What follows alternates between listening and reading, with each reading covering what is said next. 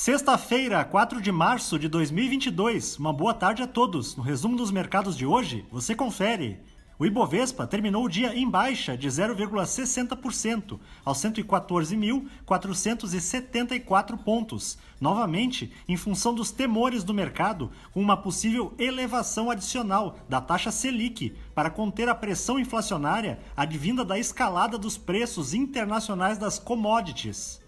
Contudo, na semana, a bolsa acumulou ganho de 1,18%. Na ponta positiva, as ações da Vale, em alta de 2,28%, acompanharam o avanço dos preços do minério de ferro, que tiveram o maior ganho semanal em dois anos, devido aos conflitos militares envolvendo dois grandes exportadores da matéria-prima. Na ponta negativa, os papéis da AES Brasil, em baixa de 3,23%, recuaram após a companhia registrar prejuízo de 34,8 milhões de reais no quarto trimestre de 2021. As ações da BRF, com queda de 3,68%, foram impactadas pela decisão da China de suspender as importações de carne de frango de sua unidade em Lucas do Rio Verde, no Mato Grosso, o motivo da suspensão não foi informado pelo país asiático.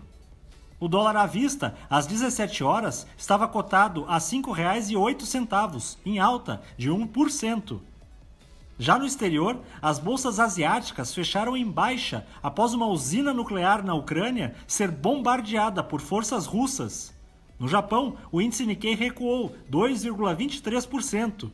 Na China, o índice Xangai Composto caiu 0,96%.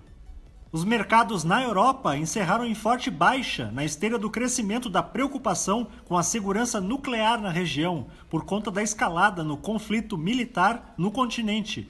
O índice Eurostock 600 teve perda de 3,56%.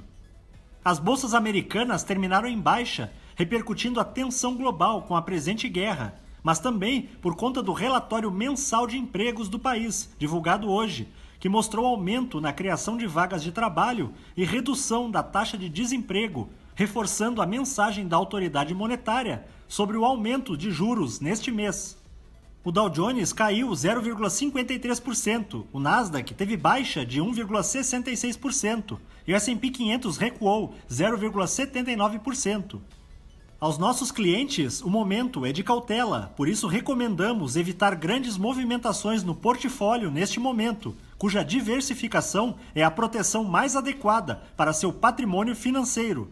Portanto, converse com o seu gerente de relacionamento para verificar a necessidade de revisão dos seus investimentos e talvez um incremento em papéis que tenham maior efeito de proteção frente ao conflito Rússia e Ucrânia.